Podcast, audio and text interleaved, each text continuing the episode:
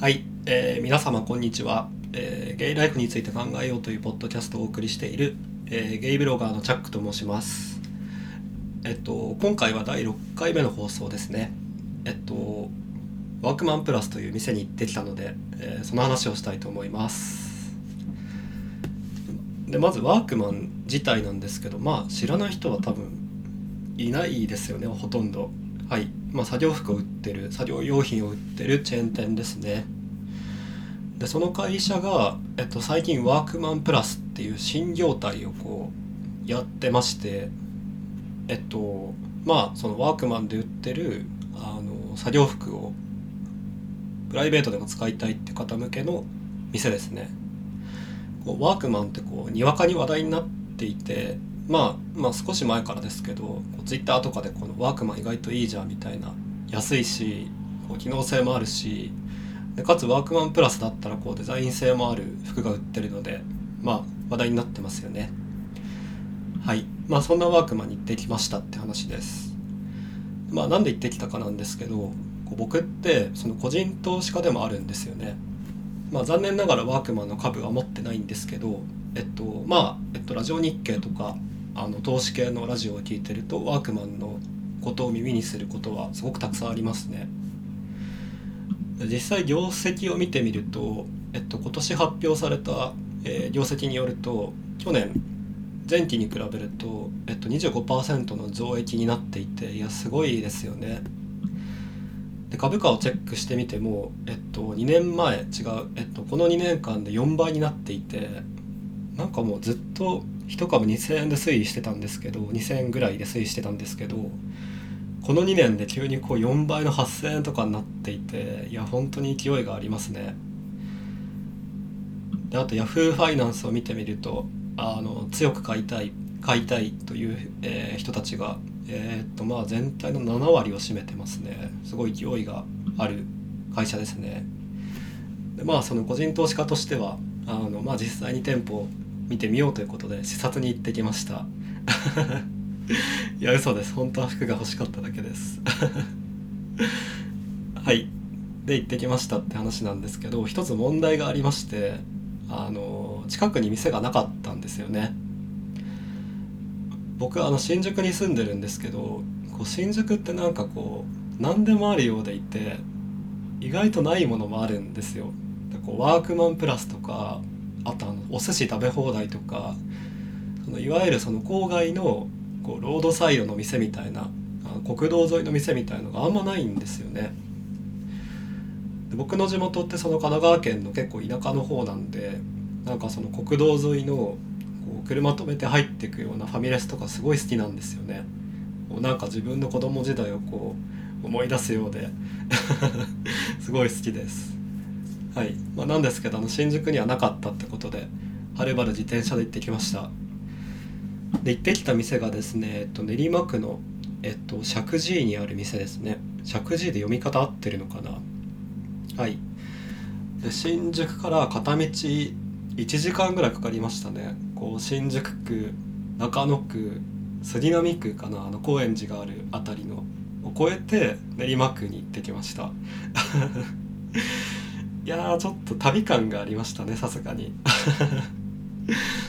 まあでも1時間かけて行った時行った後そのおもむろにその道路沿いにワークマンプラスの店が見えた時はさすがに感動しましたね。あこれがワークマンプラスかと思ってちょっとあの手合わせちゃいました。手合わせて一礼しちゃいましたね。はい。で多分ですね Google マップによるとあの比較的新しい店なのかな。半年前ぐらいにできたのかな。まあ内装とか店構えとかすごく綺麗でした。はい、まあ後で Twitter の方に写真とかたくさん上げておこうと思います。よかったら見てみてください。はい。でえっとですね。ワークマン。うん。で実際期待してた通りあの値段も安かったですね。こうなんかこうアウター？モコモコしたあの冬場着るアウターあるじゃないですか。ジャンパーダウン？なんて言うんだろう。すごいなんか真面目なゲイとしてはあのファッションに全然詳しくないことが露呈してるんですけどあのまあとにかくあのあったかいアウターがあると思うんですけど、えっと、それを買ってきました。はい。でそれがですねなんか2900円でびっくりしました。で価格も税込み表示ですごいあの潔くてこうあの印象が良かったです。はい。ユニクロより安いですよね。いやーすごいな、まあ、GU よりは安くないかな。GU と同じぐらいの価格帯なのかな。でもなんか GU の服ってあのペラッペラっていうかなんかあこれワンシーズンでダメになるやつってこう予感がするんですよね。ま安いからいいかって思っちゃうんですけど。でもなんかワークマンはさすが作業服店だけあって丈夫な感じがしましたね。まあこれから使うんでこう何とも言えないですけど。安いしあの機能性もあるしかつデザイン性もまあ悪くなかったです。なんかワークマンの作業着っていうとあの地味な感じ印象を持ってたんですけど実際見てみたらあの赤とか黄色とか青とか原色系の色が全然あるんですよね。でこうワークマンプラスのホームページにこう2人のモデルが男女のモデルがこうまあ服着てポーズ取ってるんですけどまあ普通になんかおしゃれな感じのアウトドアスタイルっていう感じですね。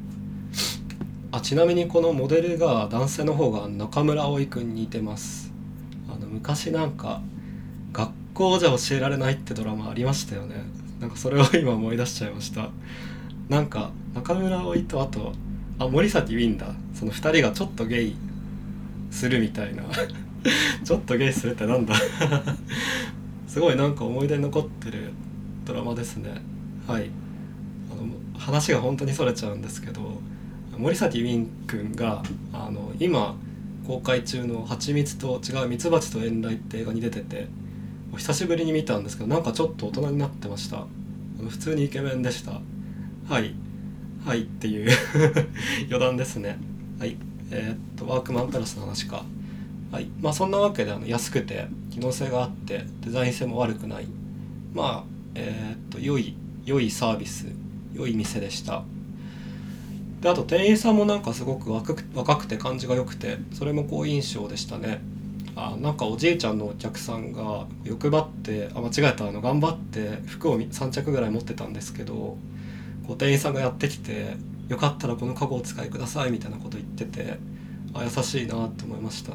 ちなみに僕もなんか服持ってたんですけどなんかカゴの提案はなくて親って思ったんですけど。まあ嘘です。全然いいんですけど。はい。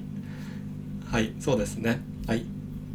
でまあえっとここでですねあのゲイライフについて考えよう的にはですねうんとゲイってこうノースフェイス好きな人が多い印象があるんですよね。でまたこうなんかゲイってっていうとあのハテブとかでの死語がでかいって叩かれそうなんですけど、まあ、なんかゲイノースフェイスで調べるとまあそうそうたる検索結果が出てくるじゃないですか。なんかとりわけこのリュックすごい人気ですよね。出た。今なんか検索してるんですけどあすごい。ネイバーまとめにめっちゃ書かれてる。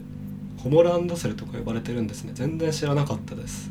えー、まあノースフェイスはまあ素敵なブランドだと思うんですけど一つあの難点があるとしたら高いんですよね。値段が高い。さっきのリュックもこれいくらぐらいするんだろう？ちょっと楽天でサクッと調べてみるとえー、っとあすごいものによっては2万とかしますね。えー、すごいな。